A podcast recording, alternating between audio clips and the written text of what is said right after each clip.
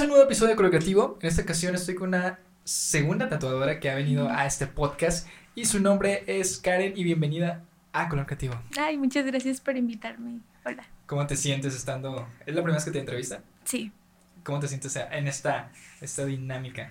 Eh, nerviosa, pero también estoy muy emocionada.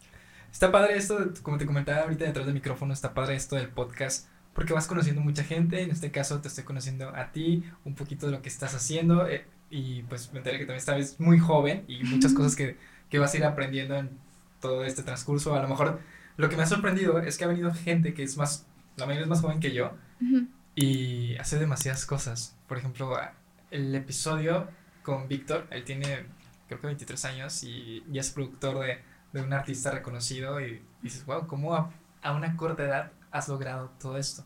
Por ejemplo, tú tienes un taller de pintura o estás por empezarlo próximamente, eres tatuadora, pero ¿cómo descubres todo esto del, del arte o que te gusta el dibujo? Yo creo que rodeándome de personas que se dediquen a eso, porque como que empecé a entrarle más a eso cuando entré al estudio donde tatúo. ¿Cuándo, fue tu primer acercamiento hacia... Sí. Mm, como desde los 15, de que veía videos de una youtuber que hacía mandalas y yo de no, me enamoré y empecé a hacer mandalas y, y cositas con acuarelas y todo eso. Pero por ejemplo, ves eso y luego dices, pero ¿qué, qué relación ves al momento de tatuar? O empiezas primero dibujando y luego ya llega el punto que me quiero hacer un tatuaje y quiero y me gustó esto. Primero me llamó, o sea, es que yo no me veía tatuando.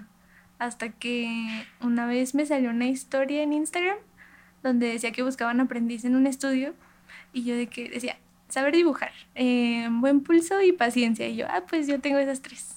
Y ya mandé mensaje y como no estaba estudiando, pues era algo que me, en lo que me podía ocupar, a lo que me podía dedicar.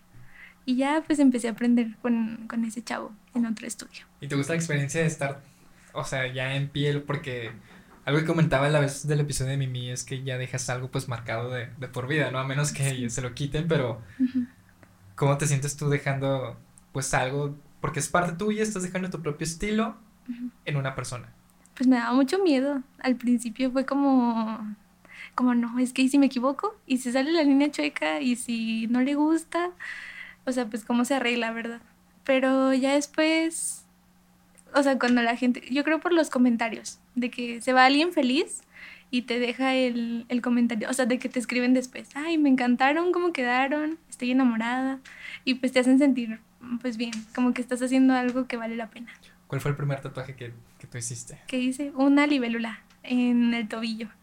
Y yo estaba, y fue en mi casa, o sea, ni siquiera fue en un estudio bien ni nada. Se lo hice a la persona que me enseñó a tatuar. Y, y pues no quedó tan mal. Sí quedó bien, quedó bien. O sea, si lo ves ahorita, ¿qué, qué, qué dirías? O sea, de que ves ese primer tatuaje al último tatuaje que has hecho, porque pues siempre que empezamos algo, pues vemos mucho cambio en el transcurso del tiempo. Sí. Pero ¿qué sentimiento te da al momento que tú ves ese primer tatuaje? Me da como nostalgia. Pero, o sea, es que no está... Siento que para los nervios que tenía en ese día, no está mal hecho. Está bonito. Está bien. Sí. Hay mucha dificultad al momento de que tú dices, quiero plasmar algo, porque es muy diferente, pues, el arte, este en una hoja o en como tú lo estés manejando ahorita a, a piel, ¿no? Porque pues hay mucha diferencia, eh, simplemente que se aplasta ya es muy diferente. estirar la piel, Ajá. todo eso, sí, es muy diferente. ¿Cómo vas controlando todo eso? ¿Cómo? Sí, o sea, ¿cómo controlas el ya, por ejemplo, que tatuar en, en piel? O sea, que no esté como el mismo plano que tú tienes todo el tiempo que estás acostumbrada, llegas a otro digamos, otro lienzo, porque pues la piel lo, llamamos lienzo, ¿no? Para unas personas no les gusta que dicen que la piel es, es sagrada y demás. Pues es que es muy diferente. Y luego cada persona y cada zona tienen diferente, o sea, todo, o sea, le tienes que estirar más o menos, este... Sí, varía mucho. Sí, es muy diferente dibujar. O sea, sí es muy importante saber dibujar para tatuar, pero pero sí es muy diferente. Ya con la práctica vas agarrando la onda de que, ay, pues en las aquí tienes que apoyarte acá o así. Y son mañas, yo creo. ¿Cuánto tiempo se tarda que te, se te quitara ese miedo? Ay, no sé. Porque ahorita estás comentando que pues tienes un poco de nervios, pero estás emocionada y creo que pues siempre he comentado que los nervios eh, eh, se trata de, de que algo bueno o algo malo va a pasar, pero si no te atreves a hacerlo, pues siempre se va a quedar el qué pasaría si hubiera hecho esto. Sí. Y los nervios es como aventarte a hacerlo. Sí, como agarrar confianza, ¿no? Ajá. Mm, Pero ¿cuál era la pregunta? O sea, ¿cuánto tiempo te tardaste a que se te quitara ese miedo? Ah, mm, es que no me di cuenta, yo creo que como, como un año tal vez, en un año ya de que, ah, ya llevo un año tatuando, ya fue como, como que ya, ya sé lo que hago. Pues, si te fijas, pasó pues algo de tiempo sí. para que se, poco a poco se fue quitando, porque pues nunca creo que estamos listos para hacer las cosas, ¿no? Creo que siempre vamos trabajando poco a poco lo que queremos y a pesar de que siempre tengamos miedo o nervios, que eso es bueno porque sí, te sigue emocionando, te sigue Sí. emocionando de que estoy haciendo esto, o, o viene otro cliente, o es hora de, de ir a otro lugar y, y voy sintiendo todavía eso- esos nervios de que, de que algo padre, ¿no? Ujú. Ya cuando sientes algo, pues que ya es, lo sientes como, "Mm, pues tengo que ir ahí, ¿no? Ya como más una obligación, una zona de confort, que es lo que provoca, pues poco a poco ya no te está gustando, te está aburriendo, o Ujú. tú necesitas nuevos aires. ¿Tú crees que llegar al, al mundo del tatuaje fue un nuevo aire para ti? ¿O qué futuro veías tú cuando estabas en el dibujo? Yo quería estudiar artes visuales. O sea, yo quería pintar y todo como lo que abarca esa, esa área. Y no me veía tatuando. Y más porque, o sea, bueno, yo mi primer tatuaje me lo hice a los, así recién cumplidos los 18. Y ahí fue como que, "Mm, estaría interesante. Y una vez una maestra me dijo así de que, este, me llevé una ajena a la escuela. Así, un botecito de henna. Y era de esas clases libres donde donde pues como que todos hacen lo que quieren y así. Y de repente ya tenía la maestra aquí con su mano de que hazme un no sé qué. Y como que de ahí como que me entró la, no sé, la espinita de que, ah, tal vez. Y, ay, me desvié mucho del tema. No, no, no está bien, No. pero, o sea, ahí fue cuando te gusta lo del tatuaje, pero Sí. querías estudiar artes visuales. Sí, yo quería pintar. ¿Y por qué se va, se desvía un poco ese tema de artes visuales y te vas por otro camino que descubres ahí? Es que el tatuaje también es un arte. Entonces, yo creo que a veces es muy difícil encontrar la manera de ganar dinero haciendo arte. Y esa fue como una manera que encontré y que me gustó. Y, y además es muy bonito porque haces cosas con significado y, o sea, hay tatuajes con mucho peso emocional. Así de que me lo hice por, por este motivo, de que en honor a tal persona que perdí. Mi primer tatuaje fue por mi papá. Entonces, pues también sintiendo eso. Y, y ya, pues es muy Por, bonito. porque fue por tu papá. Am, porque acababa de fallecer. Entonces también fue como el primero que, como para dejar algo de él en mí. Y así. De hecho me lo hice sin permiso. Nomás fuiste y ya. Sí, me llevó mi tío. Por ejemplo, yo también el primer tatuaje es de, de mi abuela cuando fallece. Mi, mi hermana, pues, creo que fue la primera que empezó to- con todo esto. Mi familia es muy tradicional, más que nada mi mamá. Yo no tengo este papás, fue- son papás divorciados. Ujú. Y pues mi mamá siempre ha dicho que los tatuajes, no, bla, bla, bla, y Muchos ¿no? tabús. Sí, y a mí me dan miedo las agujas. Pero un día estaba en, en mi trabajo, siguiendo una rutina, aburrido todo el tiempo estar este, sentado, y me metí a Instagram y empecé a ver historias. Y luego decía, este, tenemos agenda libre en, una, en un estudio de tatuajes. Dije, pues voy a tatuarme, no iba a comer. y voy, y, pero llegué así casi sudando, tenía frío de, de los nervios porque, digo, me iban a darme las agujas. Y ahí fue, y ni siquiera sabía qué tatuarme, o sea, nada más llegué y dije, pues quiero tatuarme. Y ahí mismo lo pensé y lo primero que me puse fue esa fecha. Y, y nunca se habían dado cuenta hasta que llego a este lugar. Pues ya traigo, estoy con una playa de manga corta y estoy firmando el contrato para, para aquí. Y mi mamá lo ve por atrás y se enojó horrible. Pues sí. Me hizo la ley del hielo. ¿Tú cómo, cómo lo ve tu familia?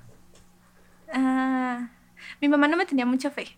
Con eso. Decía, o sea, porque las primeras semanas que estuve yendo al estudio no tenía citas, o sea, solo iba a practicar. Y era como que, ¿a qué vas a perder el tiempo? Y así, y yo tenía un trabajo donde, antes de eso, de entrar al estudio donde sí tenía un sueldo fijo, era un sueldo pues normal, de que una tienda de tenis. Entonces, de que de 10, o sea, 5 horas de trabajo y ya. Este, pero pues eso no te llena. Entonces era como que nada más vas y no estás ganando dinero. Y como no estoy estudiando, también era como que... Pero ya después que empecé a tener citas y todo, ya... Y que vio que me emocionaba, porque mi mamá sí me apoya mucho. Este, ahí ya con eso ya... Pues sí, sí le agrada que lo haga. No le agrada que me tatúen, pero sí que yo tatué a los demás. ¿Cómo, cómo llega esa primera cita contigo? ¿O cómo te dan esa confianza después de ser practicante? Porque, como te digo, pues estás dejando marcada a una persona y tatuarte con alguien que apenas está aprendiendo, creo que pues entra en nervios, ¿no? Pero, ¿Cómo llegan contigo o esa primera persona? Esa persona, me acuerdo que mi hermano me la recomendó. Y yo de que dije, ay no, la primera vez que me van a pagar, o sea, una persona que no conozco, porque había tatuado a amigas o a familiares de amigos o así. Y, y pues yo estaba muy nerviosa y la chava se dio cuenta. Hasta me mandó mensaje después de perdón por ponerte nerviosa. Y yo, no, no pasa nada. Así soy yo. Y, y pues ya después, desde el primero ya se te va agarrando un poco de confianza en eso. Ya sientes como una adrenalina, ¿no? O sea, de que, por ejemplo, yo lo siento cuando voy a un karaoke y te subes a cantar, que primero te da un chorro de miedo cuando te hablan.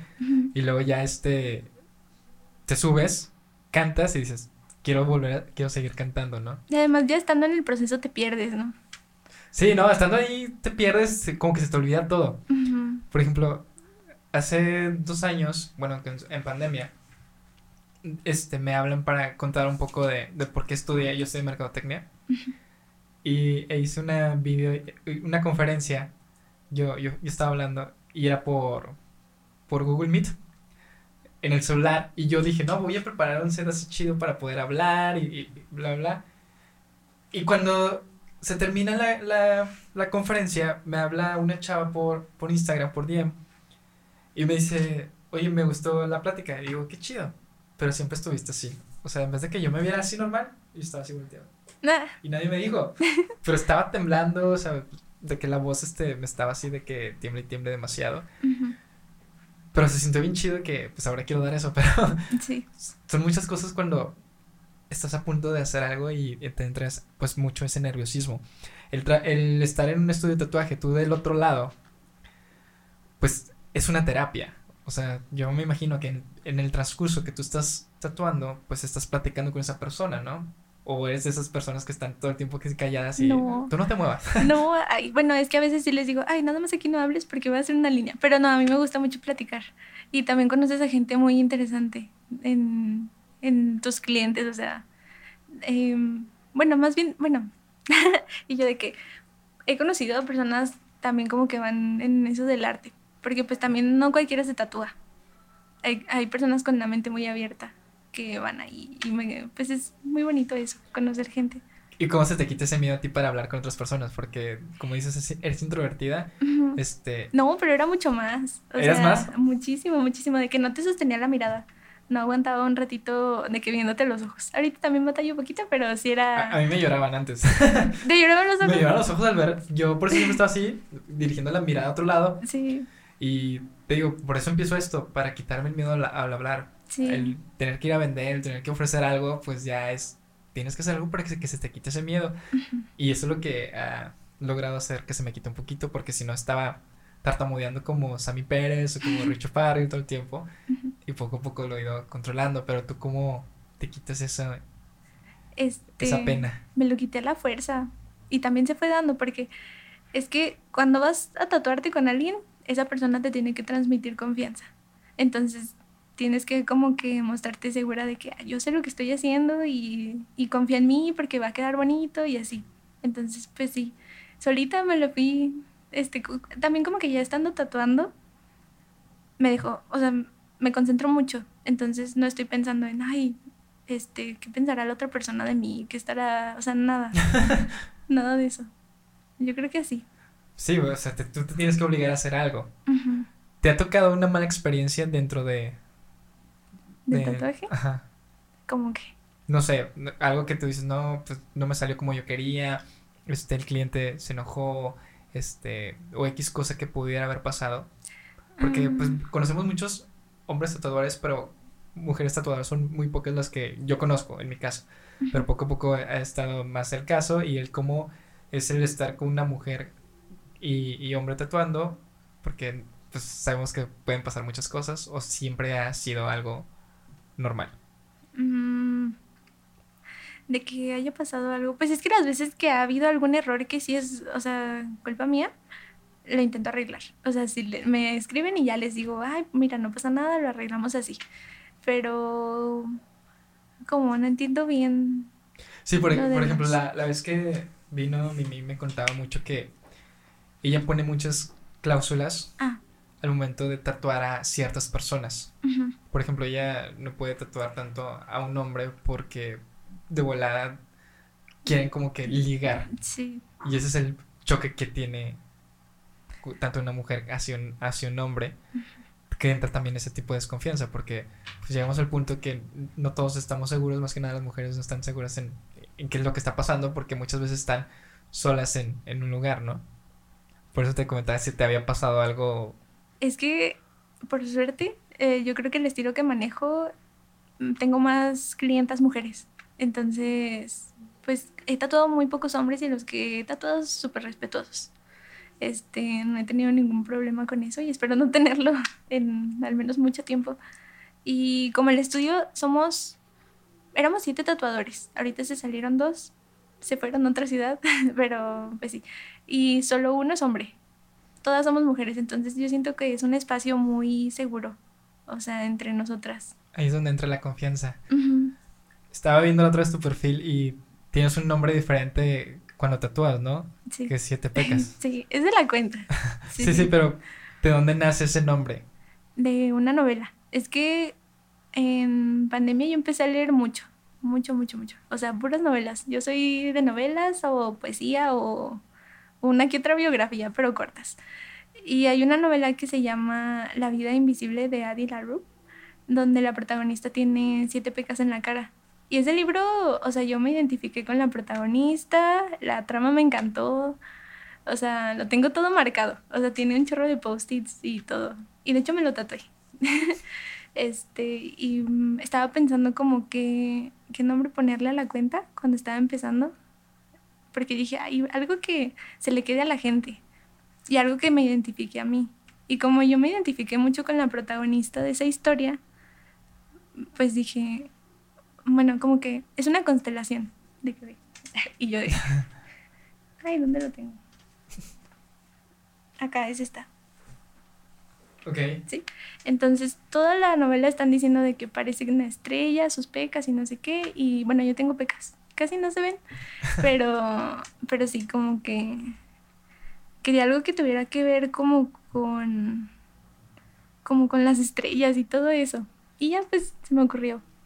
¿Crees que cambia mucho la persona cuando eres siete pecas a cuando eres Karen? Te comentaba ahorita de los alter egos de, una persona que hace teatro, ¿no? O cuando eres músico, te subes a una tarima y te conviertes en otra persona, te bajas y eres una persona, pues normal. Pero eso nos pasa a todos, o sea, en el trabajo, pues nos convertimos en una persona segura. Llegamos a nuestra casa, cuando nos vamos a dormir, cuando nos vamos a bañar, somos una persona insegura porque regresan otra vez esos recuerdos, nos hacemos un poco más vulnerables. Pero cuando llega el momento de trabajar, te conviertes. Por eso te comento, ¿Crees que 7P que sea tu alter ego de tener una seguridad? A lo mejor sí. A lo mejor inconscientemente sí poquito. Porque sí soy mucho más confiada dentro del estudio que en la calle o, o en ya en mi cuarto sola. No sé. O con gente, o sea, es que no sé si sea como ansiedad social, pero a veces sí me cuesta un poco de trabajo hablar como con gente nueva. Pero ya estando en el papel de, de tatuadora, pues sí me meto mucho en la idea de que tengo que transmitir confianza. Entonces, yo creo que sí, un poquito. Pues sí te conviertes, ¿no? Por ejemplo, el caso... Sí, algo. Eh, he tocado este tema de, por ejemplo, Jay de la Cueva, pues lo conocemos como Brian Amadeus, que es el cantante moderato, que sabemos que se quita la playera, que anda como si nada, pues en los conciertos y cuando se baja al escenario, pues se convierte en Jay de la Cueva, es una persona muy seria e introvertida, una persona que se viste diferente. Y dice, es que todos tenemos un alter ego que muchas veces, pues ni siquiera lo notamos por estar en, nuestra rutina. Pero cuando rompes esa rutina es cuando te das cuenta de muchas cosas. Tú estás hablando que en pandemia empezaste a leer. ¿Antes habías leído? ¿O, ¿O crees que pandemia fue que llegara a esto? No, sí empecé, o sea, sí leía, sí había leído, pero bien poquito. Y ya como que le agarré amor a la lectura hasta que fue la pandemia. De que me la pasaba todo el día, de, o sea, leía en PDF y también en libros de físicos. Y sí me la pasaba todo el día ahí, me perdía en los libros. ¿Cómo fue, cómo era tu vida antes y después de pandemia? Ay, súper diferente, súper, súper. De que pero también, ay, bueno, voy a tocar un tema un poquito triste. De que mi papá le dio, o sea, yo estaba en prepa, antes de pandemia. Me estaba graduando, em, hice de tres años y cuando empezó la pandemia, yo apenas estaba a punto de terminar la prepa. No tuve graduación y luego estaba en línea y luego mi papá le dio un infarto. Entonces estuvo en cama un mes y como que muchos cambios, muchos cambios de golpe muy feos. Entonces ahí fue como que cuando más empecé a buscar como un refugio en otras cosas, como leer, por ejemplo, y, y dibujar. También empecé a dibujar más y a, y a pintar. Pues es que pandemia te hace buscar hobbies en donde sea y dedicarle tiempo a fuerza, porque no había mucho que hacer o a dónde salir. Yo siempre he dicho que pues, la pandemia, a pesar de cosas negativas que hubo en el mundo, trajo cosas positivas a la mayoría de las personas, que fue desde estar, darte a conocer, que es lo principal, porque creo que no tenemos tiempo de saber qué nos gusta, compartir cosas con nuestros seres más cercanos, este, descubrir nuevos talentos, en tu caso, pues te refugiaste en, en el arte, en la lectura, fue en el boom de los podcasts, mucha gente hizo podcasts, incluyéndome. y, y, creo que esto nos ayudó a, a, mejorar, en, entre comillas, ¿no? En, en, ciertos aspectos. Porque si no, ¿cuánto tiempo, cuándo te ibas a dar ese tiempo? Sí. Cuando ya estés más grande o cuando, no sé, van, van a pasar muchas cosas, pero esto tenía que haber pasado. Y te digo, tanto las cosas negativas como las positivas nos ha ayudado. O sea, si tú volteas hacia atrás, ¿qué es lo que pasa?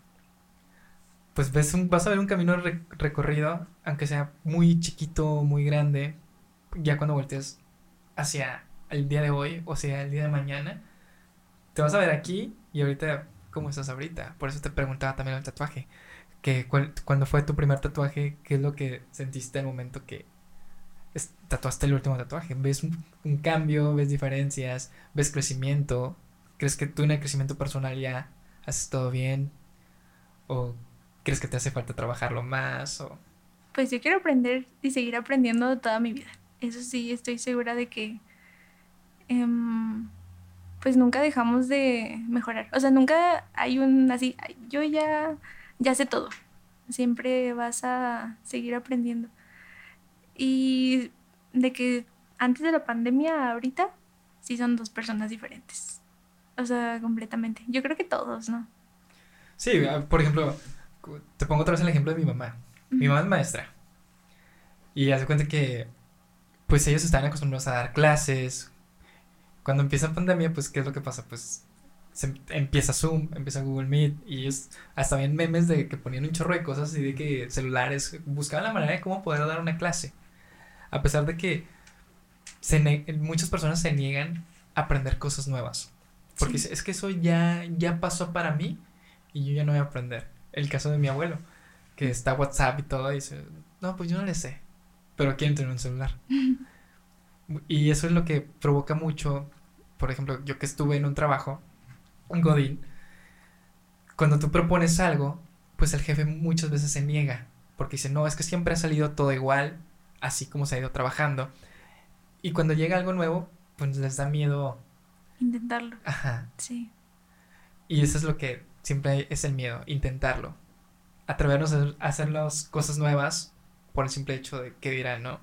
Simplemente ahorita creo que somos un poco más vulnerables cuando este, subimos algo a redes. Podemos subir lo, lo mejor para nosotros, en el caso del arte. Por ejemplo, tú puedes decir, no, acabo de hacer algo que a mí me trajo mucho este, paz, este tipo de, de, de dibujo y demás, lo subes y puedes recibir dos cosas, ¿no? Algo muy positivo, algo, dices, pues eso qué, ¿no? O, o a lo mejor un día tú puedes decir, me voy a aventar una galería este, que va a tratar sobre pues este tema personal o este tema en el que estoy inspirado y para ti va a ser lo mejor, pero va a haber para otra gente que va a decir, eh. sí. y siempre va a haber ese miedo. ¿Cuándo entra esa seguridad de hacer las cosas?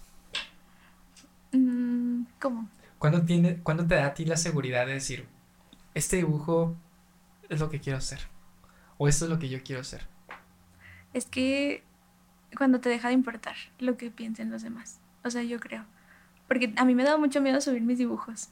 O sea, era como... Y todavía tienen sus fallas y todavía... Pero era como... No son lo suficientemente buenos. Yo soy muy exigente con... y muy perfeccionista. Pero muchas veces nos quedamos estancados en... En no hacer... O sea, no hacemos las cosas por buscar la perfección. Y nunca la vamos a encontrar. Entonces, pues simplemente hay que hacerlo. ¿Para ti qué es la perfección? Mm, en el arte. En lo que sea. pues es, que es algo imposible. No creo que ni siquiera que exista. O sea, para. Así como todo es subjetivo, dependiendo de quién lo vea, puede una persona que tenga mucho conocimiento ver algo, algo mío y decir, le falla esto, esto, no tiene esto. O sea, pues sí, yo creo que no tiene sentido estar nada más buscando hacer algo perfecto. Una vez leí que la perfección se basa en cuando tú ya tienes seguridad de hacer algo. O sea, en cuestión de... El 80% es el 100% para ti y el 20% se complementa con, las, con la retroalimentación de las demás personas. Que te van diciendo, no, sí me gusta, oye, deberías mejorar esto y esto. Y tú vas tomando pues eso en cuenta para poder seguir haciendo mejor las cosas. Y ahí es cuando vas entrando pues una perfección entre comillas porque nunca se acaba de, de aprender, así como dijiste. De que, oye, falta esto y esto y esto. Y tú mismo te vas exigiendo. Por ejemplo, te digo, cuando empecé a ver el podcast que te decía, que dices, no, ahora necesito esto, necesito que se escuche bien el audio, necesito comprar estas cosas, tú te vas exigiendo para lograr lo que tú quieres. También tocabas el tema de, ok, estás haciendo, haces arte al momento que tú dibujas, haces arte al momento que tatúas, pero ¿cómo fue ¿Cómo fuiste encontrando el estilo que tú querías darle a lo que tú haces? Mm, y fíjate que no lo considero muy definido, o sea, lo que hago. Pero ya, o sea, como que en cierto punto te tienes que salir de, como verlo desde otra perspectiva, como si lo viera otra persona. Y ahí sí te das cuenta de que sí. ¿Cómo lo encontré? no sé. Me gusta mucho el color azul. O sea, yo lo relaciono como con la nostalgia en la pintura. Pero yo siento que mis tatuajes son muy diferentes a lo que pinto. Mm, en el tatuaje soy como más simple y en la pintura intento esmerarme más de, en detalles. Y, y agarré el color azul y no lo solté, de que lo relaciono con la nostalgia. Y yo creo que por eso. Y fue como fuiste encontrando ese estilo. Digo, porque cuando empezamos algo, pues vemos estilos muy chidos que, dice, que decimos, no, yo quiero ser como esto, como esto, como esto. Y, y le vas buscando, ¿no? Este, vas buscando ese estilo para ser a lo mejor como esa persona y dices, no, esto no me gusta. O sea, no se ve bien y no, no transmite lo que yo soy. Y luego te vas por otro camino y resulta que tampoco es lo que tú eres. Hasta poco a poco vas descubriendo detrás de, de, cada, de cada error, pues algo que tú dices, esto es lo que me identifica. Por ejemplo, tú estás diciendo que el color azul te identifica ¿Y lo pones en todos tus dibujos? ¿O cómo, o porque dices que a fuerzas el azul tiene que influir en tu, en tu arte? Intento. O cuando, cuando pinto, intento que algo tenga. O sea, es que no lo hago a propósito. Como que nada más de repente ahí aparece.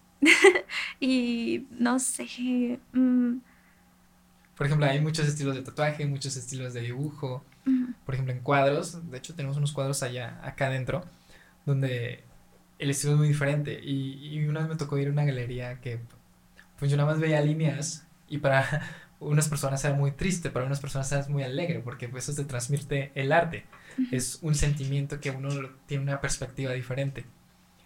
Y eso está padre, pero te digo, hay muchos estilos de, de dibujo, de estilos de, de, tatuajes, porque pues están estos que son así como más este graffiti o cómo se llama el estilo.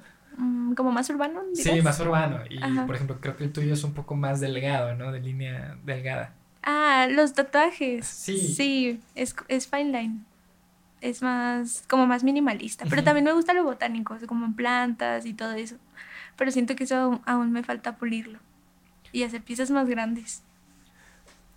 Ahí fue cuando tú dices, ¿me gusta más esto? En el tatuaje sí. Ajá. Sí, pues es, es que hasta te das cuenta de lo que disfrutas tatuar. Porque he tatuado cosas que es que yo creo que si haces algo con, como con amor, te va a salir bien, siempre. Entonces, si, si, por ejemplo, agarro un tatuaje de que me cotizan, quiero esto, pero es algo que no me gusta hacer, así, por ejemplo, que tiene, o sea, que no disfruto el proceso de hacerlo.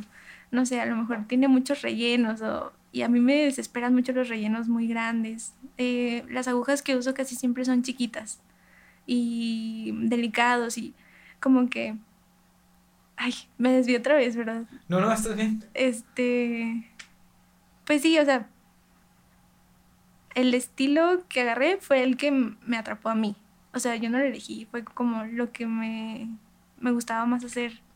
Y por ejemplo, cuando llega un cliente contigo si, y te muestra algo, si les dices, ¿eso no lo hago yo? O...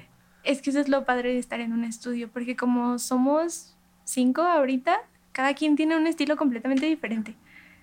O sea, mm, bueno, ahí somos tres que tenemos más o menos lo mismo con el fine line, pero por ejemplo, Angie hace mucho color. Y em, otro compañero que se llama Efren hace cosas así como más darks, así que calaveras y sombras y cosas grandes. More Fernández, no sé si la, la, conozcas, pues ella también hace realismo y cosas también, piezas muy grandes.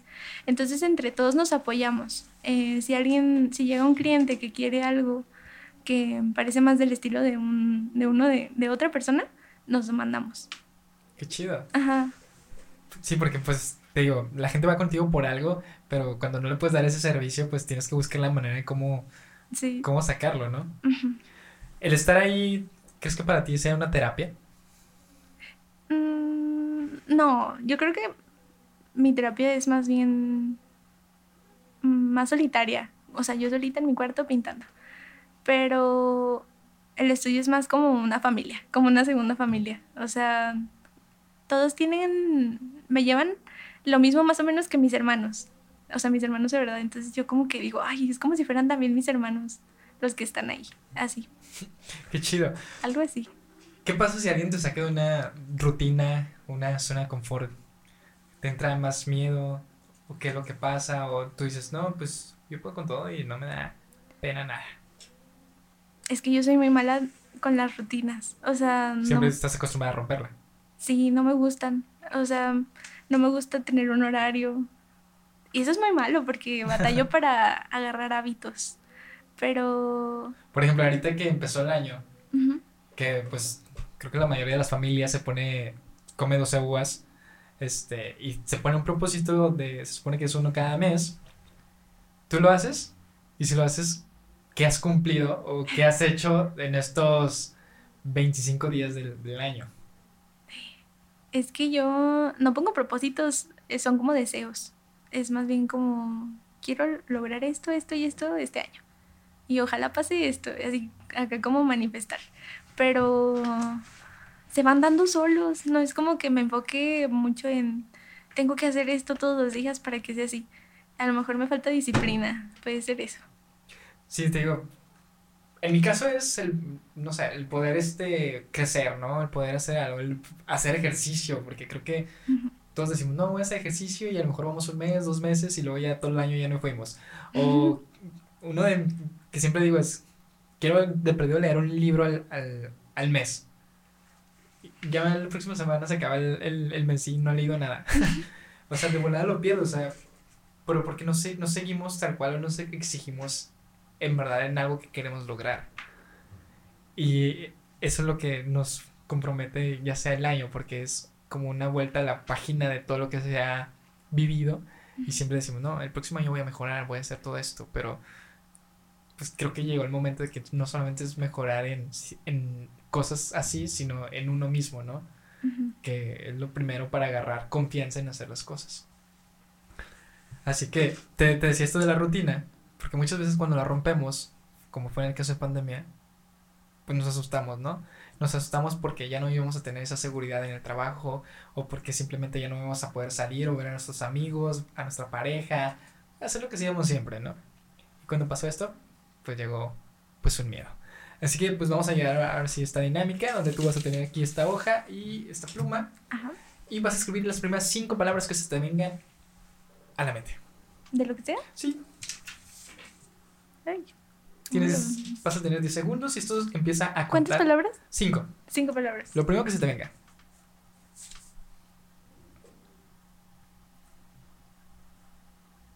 Tienes cinco segundos. Mm. Y esto dice 5, 4, 3, 2 y 1. ¿Ok? Si quieres leerlas para que la gente que te está viendo o escuchando las sepa cuáles son. No sé por qué las, pues bueno, cielo, luz, amarillo, cristal y blanco. Ok. Con esas cinco palabras vas a tener un minuto. Ajá. Vas a escribir una canción triste y la, vas a cantar. Ay, no, ¿cómo que? Porque, no, ay, ni él ha logrado que cante. y ya no vas a usar pluma, o sea, todo va a ser ya con esas cinco palabras. Intenta salirte, o sea, agregarle. Es como una historia. Te digo, aquí pues hasta tipo arjonear de que es un poco más hablado y cantado. Y este minuto empieza a contar. Ay, espera, espera. Pero, pero no canto. ¿Qué tiene? De que. Ah, bueno. ok. Va, va a empezar a, a contar. ¿eh? Todo, todo apenas va a empezar para que tú vayas viendo cómo lo puedes acomodar.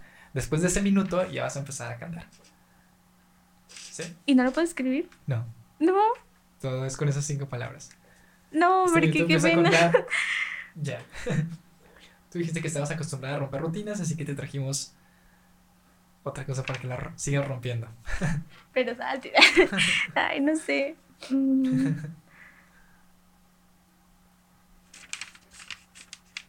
No te preocupes, ha habido personas que también les da miedo, que no cantan o hacen algo, pero sale algo, ¿eh? Tú no te preocupes.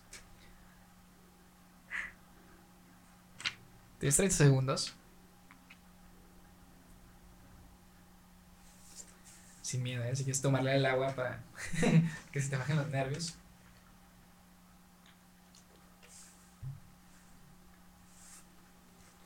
Ay, es que... 15 segundos. No tengo creatividad para esto, para nada. Tienes 10 segundos. Sin presión, ¿eh? Nada más tienes 10 segundos. estoy sufriendo, ¿eh? Estoy sufriendo. Esto dice 5, 4, 3, 2 y 1. Y la tengo que cantar ya. Sí, queremos escucharte. no puedo. Hasta trajiste público para que te escuchen. No, ya me arrepentí. Ay, no puedo. ¿Por qué no? Ay, es que ¿por qué, ¿por qué cantar? ¿Por qué no otra cosa? Mm. Y, vas, y voy a cantar una tontería, eso es lo peor. ¿Qué tiene? Bueno. No importa, no importa que salga, lo importante es que lo hagas. ¿Y con que sea un versito así? allá, allá, allá en el cielo había una... Es que lo voy a decir como... Sin música es muy difícil. No te preocupes, yo, yo en la edición lo pongo. ¿Sí? sí. Ah, allá en el cielo había una luz amarilla que brillaba como un faro de, de un cristal blanco. Yeah. ya, es lo mejor que puedo hacer. Muy mal. dinámica. no, es que yo soy muy mala con eso. Sí canto solita, pero ya con gente. Ah, Solo somos dos personas. Sí, ya Y las personas que te van a ver y escuchar. bueno, pues esta dinámica básicamente es sacarte un poco de, de esa zona de confort, estamos hablando en el episodio de que cada vez que empezamos algo nuevo, pues tenemos miedo, ¿no? Sí. ¿Qué pasaría si tú dijes, no, quiero este, dedicarme a la música? Ahí te das cuenta de algo. Te dije, pueden pasar cosas buenas, cosas malas, y hoy te diste cuenta que, pues, todavía no estás preparado para cantar. No, ya vi. No, yo Pero bueno, con estas cinco palabras, estas palabras tú las sacas del inconsciente. Es una plática que tuvimos, pues, en todo el episodio. Este, si te fijas, esas cinco palabras son el resultado de, de, por ejemplo, yo lo veo, así como lo, tú, tú dices, y lo, como dice la canción, pues esa persona que está en el cielo, pues es tu papá. Ay, qué miedo. esa, esa persona que, que te ilumina, pues es pues esa persona que, que está contigo y, y, te apoya y todo desde, desde otro lugar. Yo lo veo como el resultado de que es tu papá. Siempre el, inconsciente nos ayuda a sacar eso que sentimos a través de ciertas cosas, a través del arte. Cuando tú estás dibujando, pues estás pensando en, en muchas cosas, como voy a sacar esto, si estás feliz, haces esto, si estás triste, haces esto, y vas mezclando hasta colores, porque también los colores son un sentimiento, donde tú vas mezclando cosas, y se hace esto. Te pude haber puesto un poema alegre y pudo haber sido el mismo resultado, te pude haber puesto simplemente dibujar y hubiera sido el mismo resultado, porque todo se transmite a través de algo. Y de esto se trató esta dinámica y cómo te sentiste con eso. ya cuando me dijiste eso sí me sí es cierto.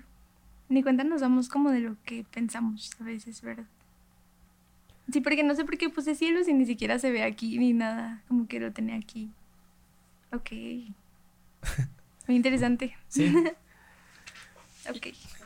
Y ahora sí, vas a escribir, sí, otra dinámica, vas a escribir una palabra. Uh -huh. Eso que tú la, la, primera palabra, pero mezclada en sentimiento. O sea, eso que estás sintiendo que no manches, a mí me da miedo, no sé, yo, yo le tengo miedo a algo o estoy muy feliz. Simplemente lo vas a resumir todo en una palabra. ¿En una palabra que de lo que siento yo uh -huh. ahorita? Sí. En este momento. Puede ser en este año o en estos últimos meses, en estos últimos años. Sí, eso tienes 10 segundos. Un sentimiento. Sí.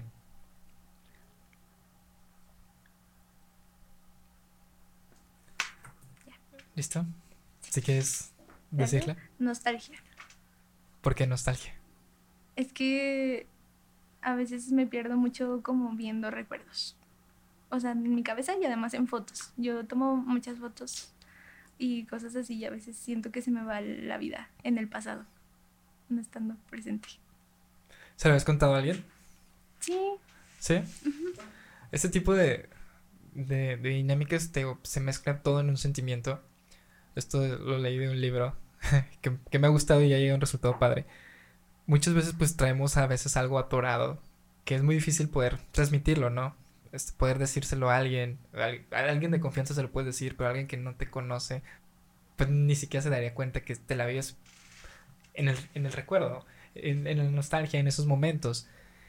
Y este libro, ya lo he platicado, pero es de, de una persona que se está divorciando, es una señora, va con, va con su psicólogo y le dice, ¿sabes qué? La próxima vez no te voy a ver en el mismo lugar. Esta vez vamos a ir, en este caso, vamos a ir a galerías. Ahí donde están todos los comedores, bueno, todos los este, restaurantes. Y quiero que vayas con esas cinco personas, así al azar, y les digas por lo que estás pasando. En este caso es, me estoy divorciando. Y haz cuenta, vas con él, vas con él, con él, con él. Y va con miedo. ¿Y qué es lo que... Después del psicólogo le pregunta, oye, ¿cómo te sentiste? Con miedo, triste, con muchos sentimientos, pero me sentí desahogada. A veces hay que decirle a las personas lo, lo, lo que sentimos aunque no nos conozcan. Todo, de todos modos te van a juzgar, ¿no? Te van a decir, porque se acercó esta persona y me dijo esto. Pero tú te sentiste bien y por eso es el resultado de, de esta segunda dinámica. Este, espero te haya gustado. Y ahora sí, vamos a llegar a la última dinámica que la dijiste en el episodio, que es el color azul. Sí. ¿Y por qué elegiste ese color azul? ¿Qué es lo que te hace sentir cuando lo ves? Nostalgia. ¿También? Sí, es que es, es, o sea, mucha gente lo relaciona como con la tristeza. O sea, hasta en el cine. si ves una escena triste, eh, toda la iluminación es fría. Y yo no, es que la nostalgia no la asocio como a un sentimiento negativo. Es más bien como recordar con amor, no sé, algo bonito. Yo, los, yo lo relaciono como algo bonito y lo tengo muy presente. Está padre. ¿Te gusta la dinámica? Me gusta mucho, creo que es pues, lo que identifica el podcast. Ajá. Porque todos tenemos una definición diferente de cada color, ¿no? A ti te puede gustar tal cual un color azul y la siguiente persona que venga va a elegir también un azul, pero no es el mismo azul. O si es el azul, tiene otro significado diferente. Y, y, de eso se trata, o sea, somos un cuaderno de dibujo con nuestra silueta que hoy tú eres un azul, al día de mañana vas a pasar por otra experiencia o vas a sentir algo diferente y vas a decir, oye, me gusta el rojo o me gusta el verde. Uh -huh. Y es como vamos coloreando nuestra vida a través de experiencias. Y de esto se trata, pues, esta dinámica del color, que también, pues, es algo que a mí me gusta porque siempre hay un porqué de las cosas. Y en este caso, tú el por qué elegiste el color. De hecho, hasta si, si se meten a tu pit, esto, eh, tiene muchas cosas azules, ¿no? Sí, sí, se nota mucho. Y si vieras mi cuarto, te asustas. ¿Más azul todavía? Mm, con blanco, o sea, pero mucho, mucho. Ahí está muy presente.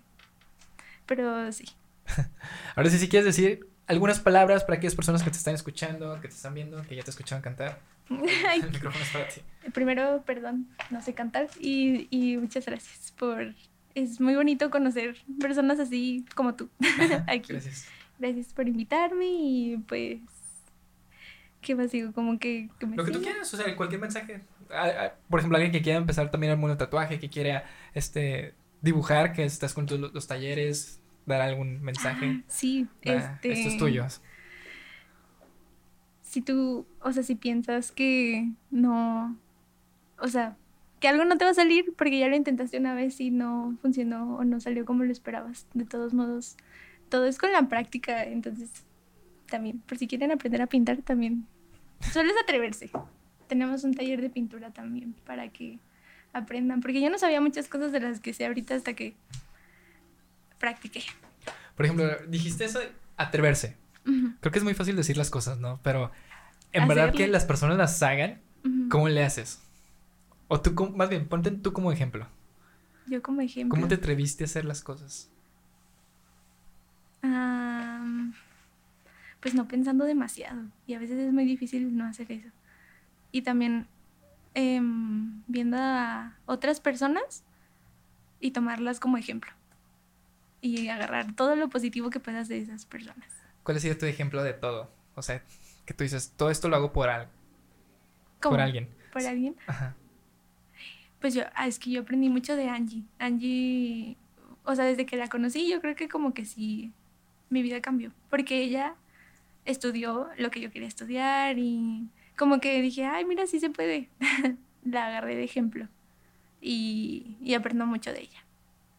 Ella tatúa ahí conmigo también. Ah, ok. no, qué chido. Es una amiga.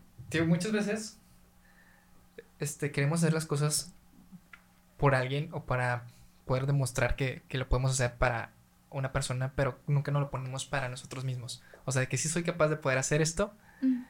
no solamente porque me decían que no lo iba a poder hacer, porque muchas veces te dicen, no, tú no vas a poder nunca hacer eso y tú quieres demostrar que sí puedes hacerlo. Pero por ti, muchas, muy pocas veces haces las cosas por uno mismo. Por ejemplo, en un ejemplo de redes sociales, que ahorita vemos, te metes a redes sociales y todos hacen cosas padres. Todos pintan, todos cantan, todos dibujan, todos viajan, todos hacen muchas cosas y, y dices, yo quiero hacer eso. Pero no eres bueno en eso. O sea, vas aprendiendo y dices, no, pues esto no, no soy bueno, no me gusta. Pero descubrir en qué sí eres bueno, eso es un poco más difícil porque no nos damos el tiempo. Y ahora sí, si quieres decir tus redes sociales para que te sigan, para que te escuchen. De mis tatuajes soy arroba 7 pecas, 7 guion bajo pecas y de eh, pintura y todo eso de arte, eh, Karen con doble N punto SLZR. Y ya, solo tengo esos dos. Así que ya escucharon, estuvo con nosotros Karen y nos vemos en el siguiente episodio. Muchas gracias. Uh, listo.